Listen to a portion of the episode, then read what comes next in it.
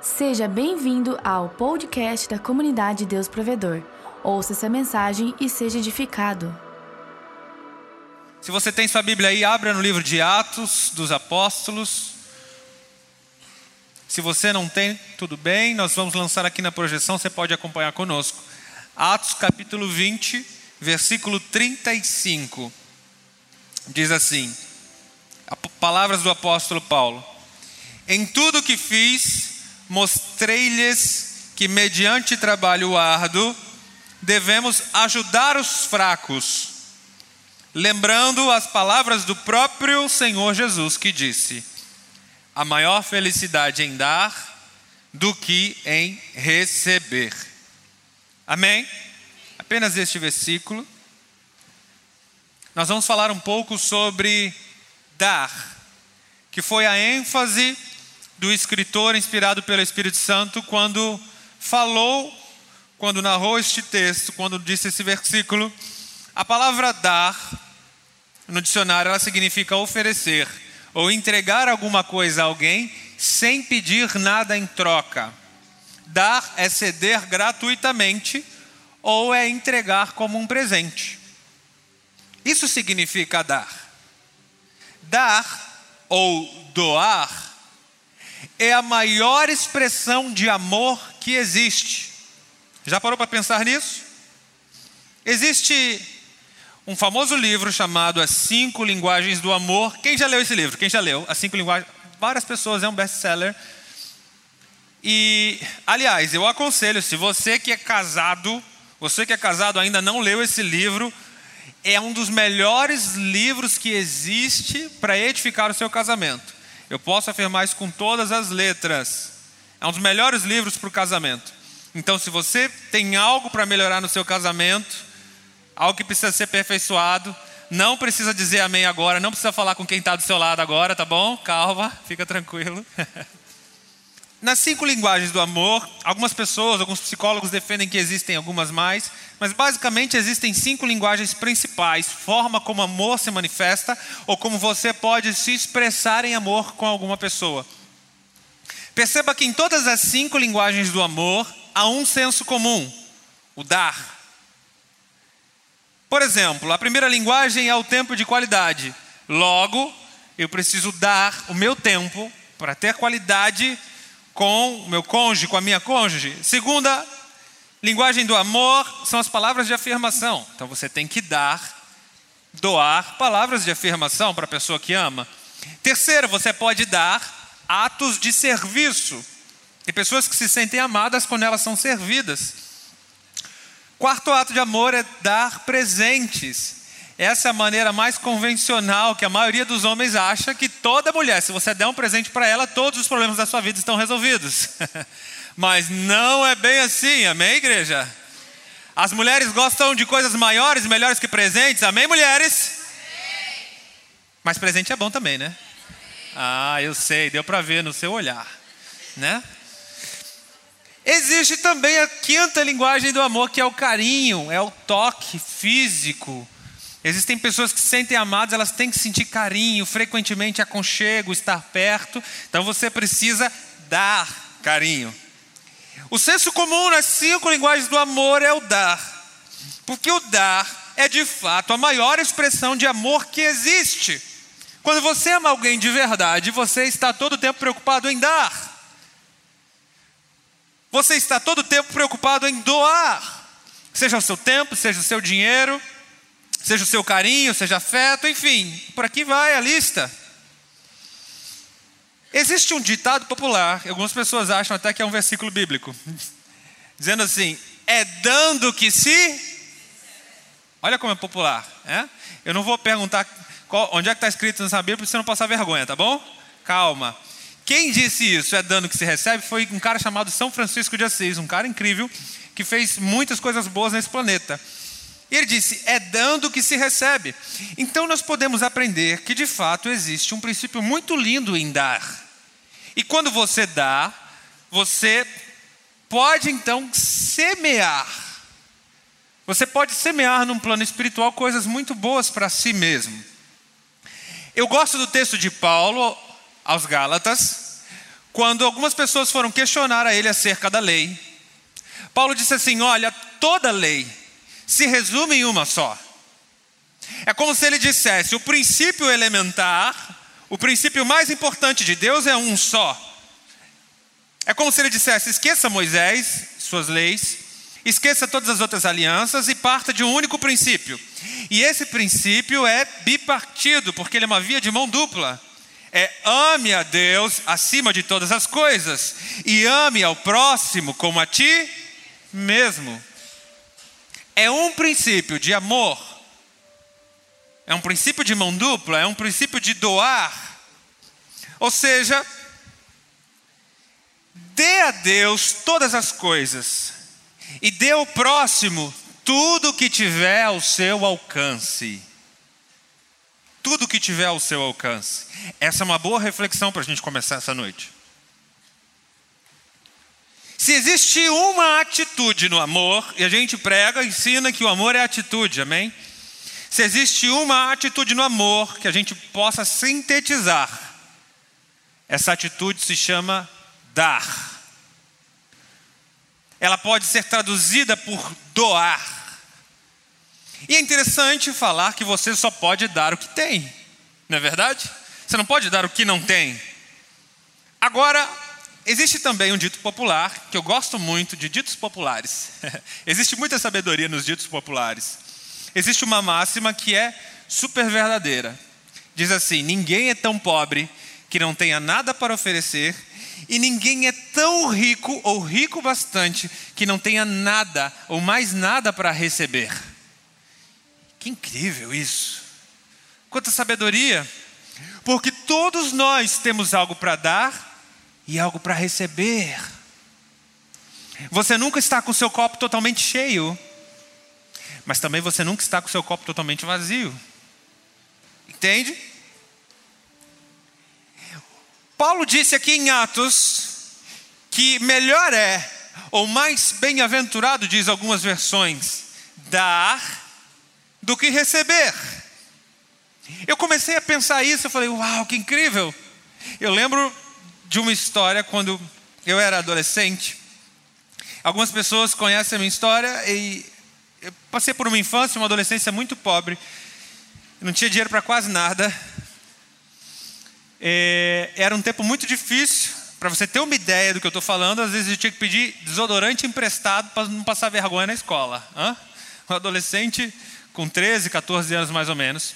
E eu lembro que nessa fase de vida, nesse período, de final de ano eu ganhei da minha avó um presente de Natal. Maravilhoso eu ganhei 20 reais. Uau, ninguém vai se alegrar comigo? 20 reais. Para quem não tinha nada. 20 reais, uau. Para um adolescente. E naquela época, lembra aquela época que estava lançando as lojas de 1,99? Lembra dessa época? Estava chegando, estava lançando. Tava, era moda, tinha acabado de chegar lojas de 1,99. Era incrível. Eu não tinha dinheiro para nada, irmão. Eu ficava vivendo de doação, de tênis, de roupa, um monte de coisa. E eu ganhei esses 20 reais. Eu fui na modinha da época. Eu fui na loja de 1,99. eu fui na loja de 99 e aquilo lá para mim parecia assim a Disneylândia. Eu queria sair de lá. Eu queria sair de lá com presentes. E eu saí da loja de 99 com 10 presentes, tá? aqueles, aqueles 20 reais se transformaram em 10 presentes. Só que não eram presentes para mim. Eu falei, eu vou comprar eu vou aproveitar essa oportunidade eu vou agradecer, eu vou demonstrar todo o amor que eu tenho pelo meu pai, pela minha mãe. Eu comprei presente para minha avó, para meu tio, para minha tia, para minha prima, para meu irmão, para meu pai, para minha mãe. Foi dez presentes, um para cada um. E cada um eu inventei uma história, tinha um contexto, sabe? Não, esse aqui eu dar para minha mãe por causa da cor que ela gosta, vai combinar com a cozinha, não sei o quê.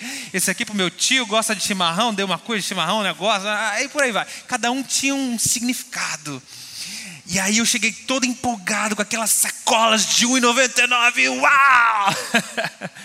Está aqui o presente de Natal de toda a família. Eu queria dar, aquela era a minha maior expressão de amor naquele momento. Eu, achei, eu achava que quando as pessoas recebessem o presente, elas se sentiam tremendamente amadas. E eu não queria perder aquela oportunidade. E eu lembro que eu dei um para cada um, contei minha historinha, eu estou te dando isso aqui por causa disso, daquilo, daquilo outro. E foi uma data incrível. Se eu te falar, talvez seja um dos natais que eu me lembro, quando eu era jovem, adolescente, criança, que eu mais me lembro. Porque aquilo marcou tanto a minha alma. Eu tive algumas datas que eu ganhei presentes, mas a minha, minha alma ela foi totalmente marcada quando eu dei presentes. Quando tudo que eu tinha, que era 20 reais, eu transformei aquilo em 10 presentes e eu liberei aquilo sobre as pessoas que eu amava. Aquilo marcou tremendamente a minha alma. Então eu entendo quando as escrituras dizem assim, ó, melhor é dar do que receber. Muitas vezes você recebe coisas boas, você se alegra, mas quando você experimentar dar o que você tem de melhor, você não tem ideia de como isso pode te marcar, de como isso pode te conectar com as pessoas, de como isso pode alegrar o seu coração e te gerar uma vida, uma vida tão incrível que você passa a sentir, a tatear a felicidade como se ela fosse palpável. Dar é melhor do que receber. É isso que Jesus quer nos ensinar nessa noite. Deixa eu te dar uma boa notícia. Eu não sei se você já notou, eu não sei se você já reparou, mas o Evangelho de Cristo Jesus é sobre dar. Se eu perguntasse para vocês aqui, por favor, me diz aí um versículo de cor que você sabe. Muito provavelmente, a maioria das pessoas iriam citar João 3. João 3, que diz o quê? Porque Deus amou o mundo de tal maneira que deu o seu Filho unigênito para todo aquele que nele crê não pereça, mas tenha vida eterna. Ou seja, o Evangelho de Cristo é sobre dar. O que Deus fez de mais impressionante em todo o planeta? Ele deu. Ele deu aquilo que ele tinha de melhor. Olha que incrível. Deus, a Bíblia afirma que Deus é amor. Deus não tem amor. Nós temos amor por várias coisas, por várias pessoas, por várias situações, por vários lugares, mas Deus ele é amor. Você consegue perceber a natureza de quem tem e de quem é? Por exemplo, eu tenho aqui um copo de água. Eu tenho um copo de água. Eu não sou o copo de água. Percebe? Quando a Bíblia diz que Deus é amor, quer dizer que todo o seu caráter, natureza, essência, características são, expressam e apontam para o verdadeiro amor, o amor incondicional. Ou seja, todas as atitudes de Deus são voltadas para o amor porque a sua natureza é amar. Ele não tem amor para te oferecer, ele simplesmente é amor, e tudo que sai dele em direção a você é amor, graça, favor e perdão. Aleluia! Glória a Deus.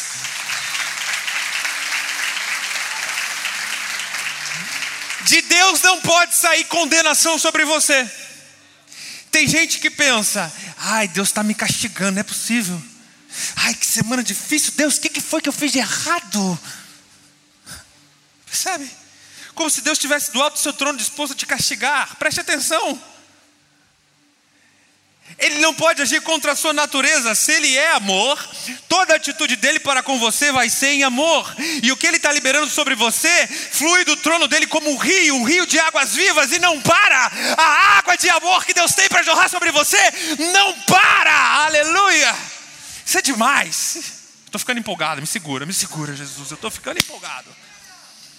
Logo, se a natureza de Deus é amor, e se Deus é o meu Pai, logo, a minha natureza também é. Olha o que Deus disse em Gênesis, no primeiro capítulo, versículo 27. E criou Deus o homem, a sua imagem e semelhança, aleluia. E criou Deus o homem, homem e mulher os criou. O verso 28, ele os abençoou e disse: frutificai, multiplicai e enchei a terra. A primeira palavra que, quando Deus cria Adão e Eva, a primeira palavra que ele diz, endereçado a Adão e Eva, é frutificai. Você concorda comigo que a primeira palavra de Deus é muito importante? Tem um grande significado, amém? A primeira palavra que Deus diz em direção ao homem é frutificai. Perceba. O que você pensa? O que vem à sua mente quando você pensa na palavra frutificai?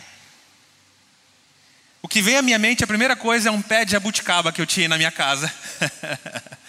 eu morava em Londrina e eu tinha um pé de jabuticaba maravilhoso. Lembra desse pé de jabuticaba, amor? Era maravilhoso. Ele dava jabuticaba o ano inteiro. Você já viu um pé de jabuticaba assim, que dá jabuticaba o ano inteiro? A jabuticaba tem uma estação própria no final do ano. Mas aquele pé era tão abençoado por Deus que saía um ciclo de jabuticaba, entrava outro, entrava outro, saía um, entrava outro, saía um, entrava outro. Ai, como eu amo jabuticaba, meu Deus. Você já sabe um jeito de abençoar a minha vida aí, né? Eu ficava olhando para aquele pé de jabuticaba e eu falava, uau, que pé abençoado. Olha só como ele se esforça, como ele cansa de dar frutos. Olha só quanto esforço. Ele, esse pé de jabuticaba ele se mata para dar fruto. Olha todo dia. Nossa, mãe. Era assim? Não. Não. Porque a natureza do pé de jabuticaba é dar fruto. Ele não se esforça para dar frutos, ele faz isso de forma natural, é apenas uma consequência de quem ele é. E quando Deus olha para o homem, olha para a mulher, ele diz assim: frutificai. Ele não está pedindo para você se esforçar em nada, ele não está pedindo para você se matar, para você carregar um fardo mais pesado do que você aguenta carregar, não. Ele está dizendo: eu já coloquei em você a essência criativa, o dom, o amor, a graça, e tudo que você precisa agora é apenas continuar e permanecer na minha presença, porque você vai dar muitos frutos, aleluia! Uh! Meu Deus! Percebe que frutificai está relacionado a dar? Porque a árvore dá o seu fruto. E a gente pode desfrutar da doce jabuticaba gostosa, meu Deus. A árvore dá multiplicai. O que você pensa quando você vê a palavra endereçada para um homem e uma mulher, multiplicai? Uma mulher grávida, gerando outra vida, multiplicai. Existe uma máxima entre as mulheres grávidas, que ela diz assim: Eu fiz filho não é para mim, eu fiz filho é para o mundo. Porque a pessoa, quando concebe um filho, ela dá um filho para o mundo ela doa mais um ser humano, mais um indivíduo para viver a beleza da vida, para compartilhar e para receber tudo que a vida dá, tudo que a vida tira. Ou seja, tudo aponta para o dar. A expressão de amor de Deus aponta para o dar. Agora, olha que impressionante. Preste atenção. Eu não sei se você já reparou isso.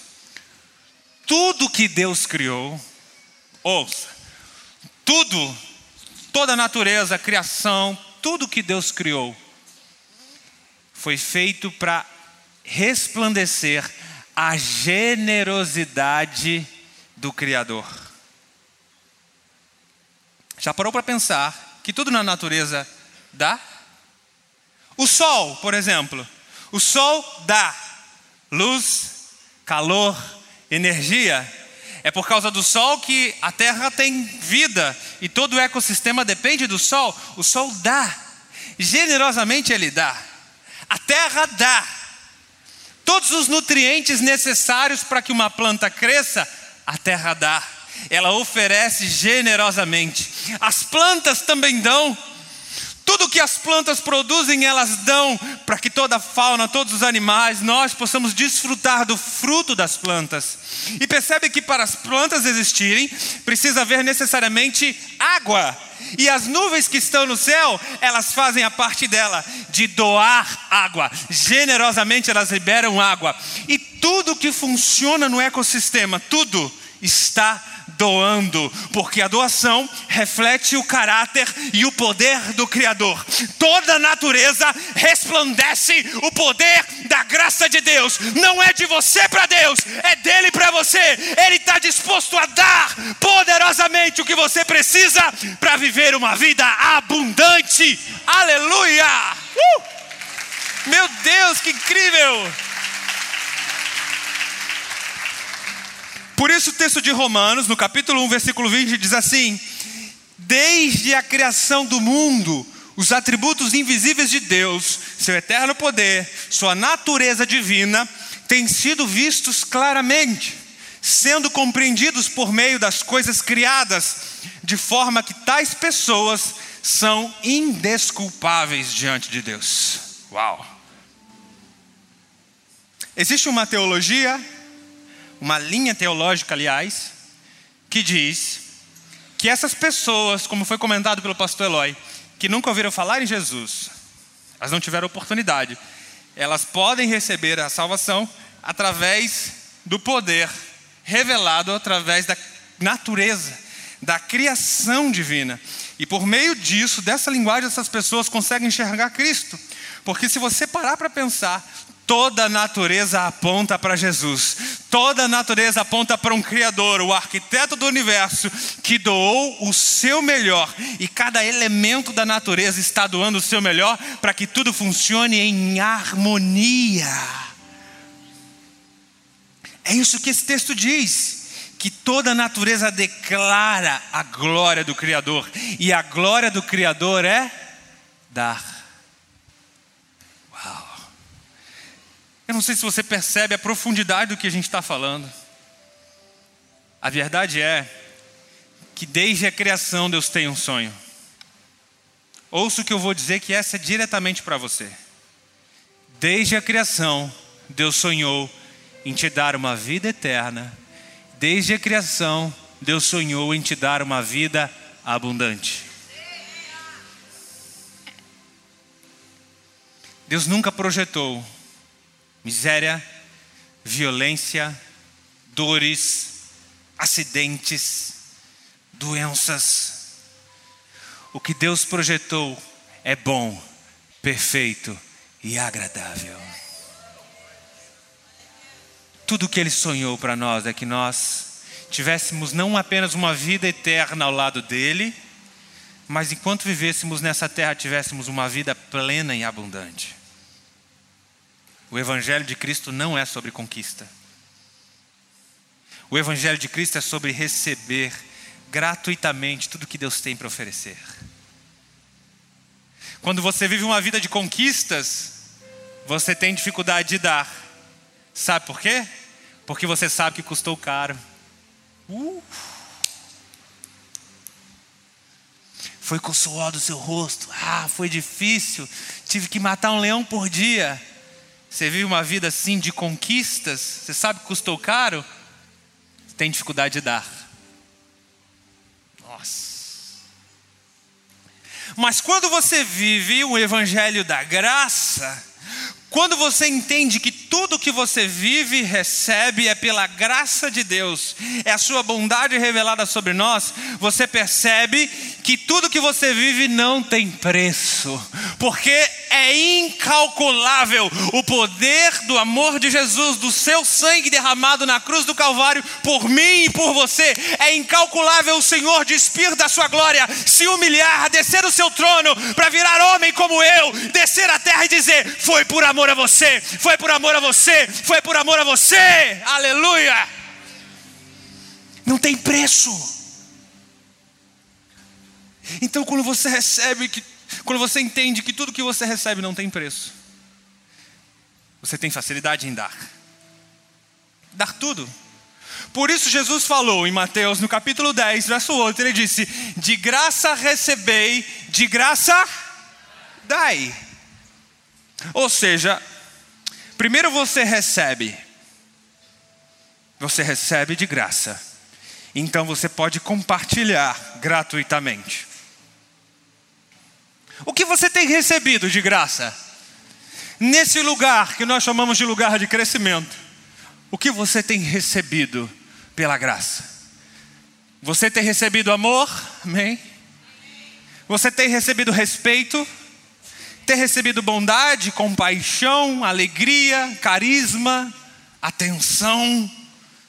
Atenção no seu GC, atenção no seu líder, da pessoa que discipula você. Sente que esse é um ambiente gostoso, familiar. Não sei se você parou para pensar. Desde que você entrou nesse terreno, nesse ambiente aqui hoje, hoje, desde que você entrou, quantas pessoas sorriram para você desde que você entrou aqui, hã? Quantas pessoas te receberam em amor? Às vezes ela não te conhece, não sabe teu nome, não sabe de onde você mora, não sabe quantos anos você tem, não conhece a tua história, mas elas te viram, elas abriram um sorriso lindo, como se já te amasse por anos, percebe? Quanto amor você tem recebido nesse lugar? Quanta graça você tem recebido nesse lugar? Quantas pessoas estão sentadas confortavelmente para receber de graça uma palavra salvadora, uma palavra de ânimo? Sabe, eu eu tenho um sonho nesse lugar. Eu preciso compartilhar com vocês. Eu tenho um sonho. Eu espero que esse sonho não vire uma utopia. O meu sonho é que não exista mais o departamento de voluntários e cooperadores. Como assim, pastor? Estranho? Como assim não existe mais? É, meu sonho é que não exista mais esse departamento mas que exista um departamento de treinadores. Porque a gente não pode colocar na igreja que apenas um percentual, 10, 20, 30% da igreja sirva em amor.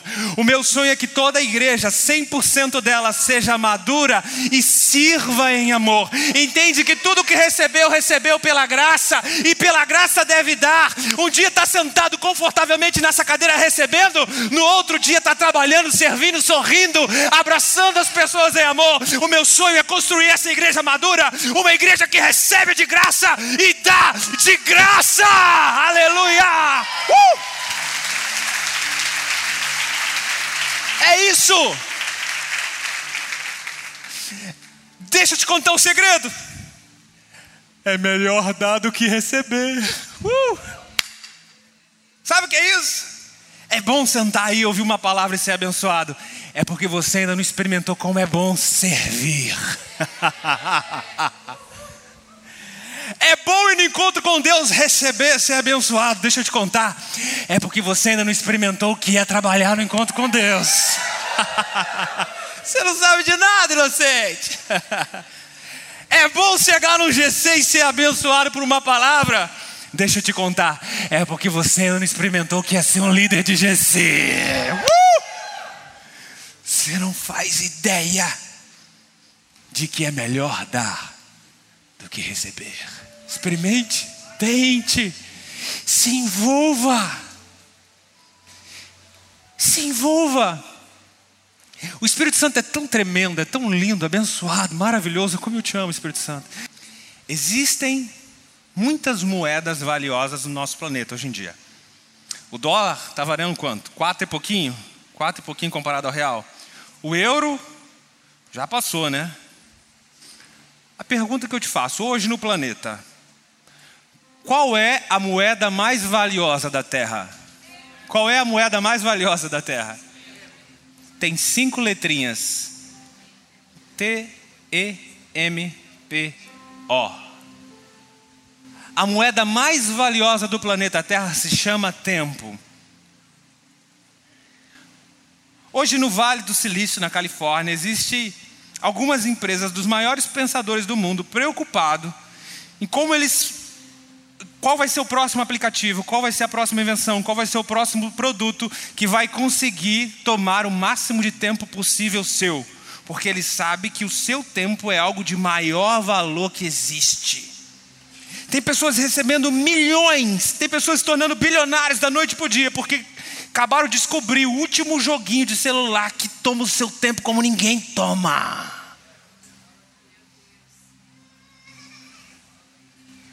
A moeda mais valiosa do nosso planeta se chama tempo.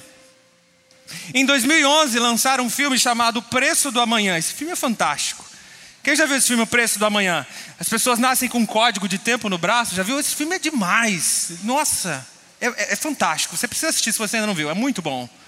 Ele, ele conta, um, ele conta um, um cronômetro, é como se as pessoas fossem mudadas geneticamente, só tem 25 anos de vida, e você nasce, você já nasce com uma contagem regressiva de tempo. E aquele, aquele, aquele timer, ele se torna uma moeda de troca. As pessoas iam em casas de apostas, em jogos, e quem vencia ganhava uma hora mais de vida, um dia mais de vida, e por aí vai. Uau! Existe tanta filosofia nisso, existe é, é um pensamento crítico da nossa geração. Eles entenderam, já em 2011, quanto vale, quanto é poderoso o nosso tempo. Você já parou para pensar que todo dia você acorda com 1440 oportunidades de dar um minuto de amor e atenção para alguém? É tudo que você tem. Na realidade, só existe duas coisas na vida que você tem certeza, domínio, que está na sua mão. Primeiro, é que um dia você vai morrer. Todos nós vamos morrer ou seremos arrebatados. Aleluia. Posso ouvir um glória a Deus aí? A segunda certeza é que você é dono do seu tempo. É a única coisa que você tem controle. Nada mais na vida tem controle. Você não tem controle de que você vai sair daqui e vai sobreviver até amanhã. Você não tem controle de que domingo que vem você vai garantir que você vai estar sentado no mesmo lugar. Não, isso você não tem controle. O que você tem controle é hoje, agora, é o que você faz com o seu tempo. É a única decisão real que você tem. Agora eu vou te fazer uma pergunta muito poderosa. Preste atenção. Como? Com quem? E onde você tem investido o seu tempo? Como, com quem e onde você tem doado, ofertado 1440 minutos do seu dia? Eu vou te falar agora algo assustador. Preste atenção, eu estou começando a ficar. Você segura bem nessa cadeira aí, segura, tá bem seguro? Você precisa ouvir isso aqui, irmão. Você não entendeu ainda. Preste atenção. Pesquisa de 2018, ano passado. Eu, quando eu vi isso aqui, eu fiquei tão assustado que eu fui a fundo saber se era real a pesquisa, um instituto. Quem... Pesquisa veio dos Estados Unidos. Eles descobriram que o brasileiro, o brasileiro é a nação no planeta que gasta mais tempo nas mídias sociais.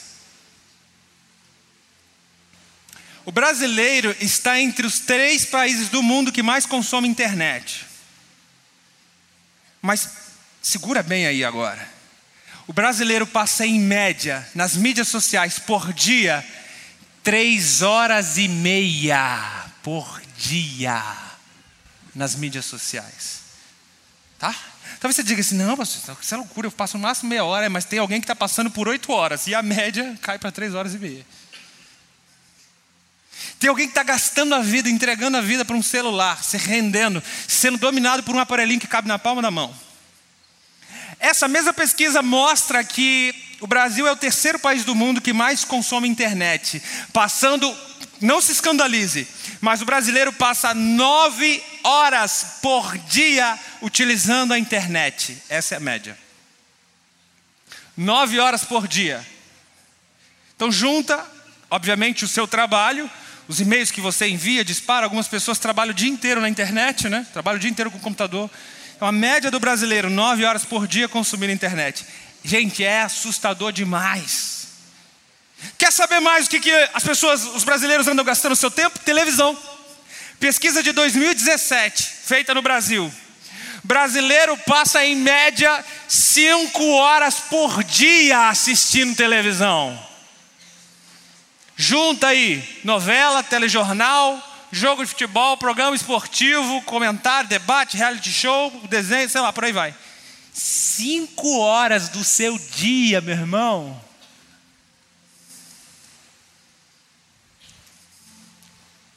Três horas e meia para rede social, cinco horas por dia para televisão. E tem gente que não consegue passar 30 minutos falando com Jesus no quarto. Falei, vou embora, dá licença.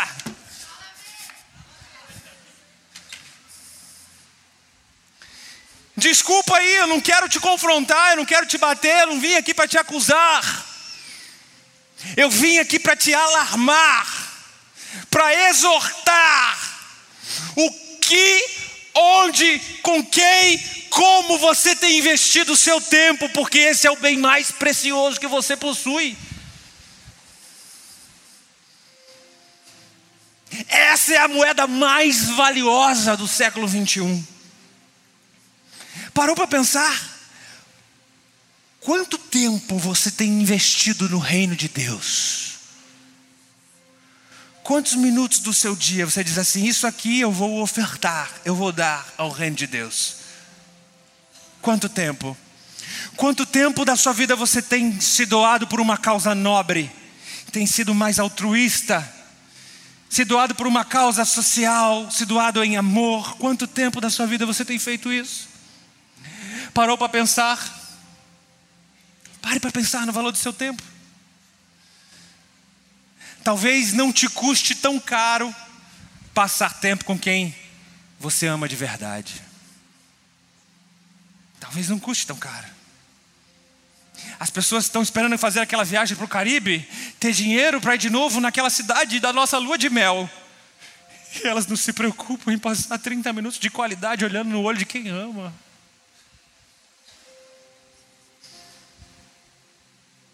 Uau, isso é cruel. Muitas coisas, muitas podem distrair-nos, distrair o nosso tempo, tirar a nossa atenção. Mas Deus ministrou isso no meu coração. Só existe uma, somente a presença de Deus pode gerar vida em mim, somente a presença de Deus. Muitas coisas podem me distrair, mas somente a tua presença pode gerar vida em mim. Uau! A maior felicidade em dar do que em receber. Você percebe que o apóstolo Paulo usou essa frase para dizer que Jesus tinha falado isso? Nós lemos o primeiro versículo que você leu em Atos, capítulo 20. Ele disse assim: segundo as palavras, lembrando as palavras de Jesus Cristo, a maior felicidade em dar do que receber. Agora a notícia que eu tenho para te dar é: não está registrado nos evangelhos que Jesus disse isso. Você nunca leu que Jesus tinha dito isso alguma vez. Só que a natureza de Jesus era tão doadora que as suas atitudes e a sua vida falavam mais que mil palavras. Uau! Ele disse algumas coisas parecidas, algumas coisas que apontavam para isso. E nós vamos ler o texto de Lucas, porque Lucas andava com Paulo, provavelmente foi a fonte onde ele bebeu. Lucas, no capítulo 6, verso 38, Jesus disse assim: Deem, e lhe será dado boa medida, recalcada, sacudida e transbordante. Pois a medida que usarem também será usada para vos medir. Preste atenção. Você recebe graça, dá com generosidade e depois recebe ainda uma medida maior. Uma medida transbordante. É como se fosse um, loop espiritual eterno. É como se fosse um ciclo que se repete. Você primeiro recebe de graça, depois você dá de graça e você recebe ainda mais. Aí você dá de graça e depois recebe ainda mais. Aí dá pela graça e depois recebe ainda mais. Parece um loop constante espiritual. Diz: Uau, como Deus é bom! Já teve experiências assim, que você ganhou coisas, deu para outras pessoas e poucos dias depois ganhou coisas maiores que essa? Quem já viveu isso? Eu já vivi isso, eu já vivi isso. Esse é o ciclo espiritual de Deus, é assim que ele age. Recebe de graça, doa, e depois Deus te dá ainda mais. Pois a mesma medida que vocês usarem, também usada também será usada para medir vocês. Sabe o que eu aprendo com esse texto? Eu lembro aqui da prova real. Lembra da prova real de matemática básica? Você aprendeu lá no, no, no, na quarta série. Lembra, lembra? Prova real, irmão. Lembra ou não? Quarta série, quarta série, quarta série, prova real. Hã? É aquele cálculo inverso. Você, você pega o resultado final e você inverte o cálculo. Se você fez o cálculo para multiplicar, você tem que pegar o resultado e dividir pelo e vai dar o resultado. Entendeu? É a prova. Entendeu, né? Amém? Eu não vou dar aula de matemática aqui. Até porque eu não sou tão bom com matemática. Quer dizer, há controvérsias. Vamos lá. A prova real desse texto, eu gosto de fazer isso. É isso que a Bíblia está me ensinando aqui. Porque a mesma medida que você medir, será medida com você também. A prova real desse texto é que Se você está aqui nesse auditório, você está ouvindo essa palavra e está dizendo: Ah, pastor, eu nunca vivi essa vida, nunca tive aí uma medida grande, sacudida, transbordante, eu nunca experimentei esse resultado. Então deixa eu te falar, se você nunca experimentou esse resultado, provavelmente é porque você nunca deu o suficiente. Essa é a prova real do texto. Provavelmente você está retendo aquilo que recebeu de graça. Você acha que foi com que foi com conquista, e Deus está falando com você, Ih, meu filho, você não sabe de nada, eu dei de graça. Eu dei porque eu te amo. Não porque um dia você foi bonzinho e fez por merecer. Eu dei porque eu te amo. Eu dei porque eu quis dar. O amor, quando eu olho para o amor, eu penso numa expressão de colheita, a colheita mais rápida que existe é o amor. E isso vale a pena muito a nossa reflexão. Porque aquilo que você planta, à medida que você dá, você colhe. E existem pessoas que elas entram nesse ambiente e dizem assim: Ah, eu fui na igreja, mas sabe, eu não me senti amada.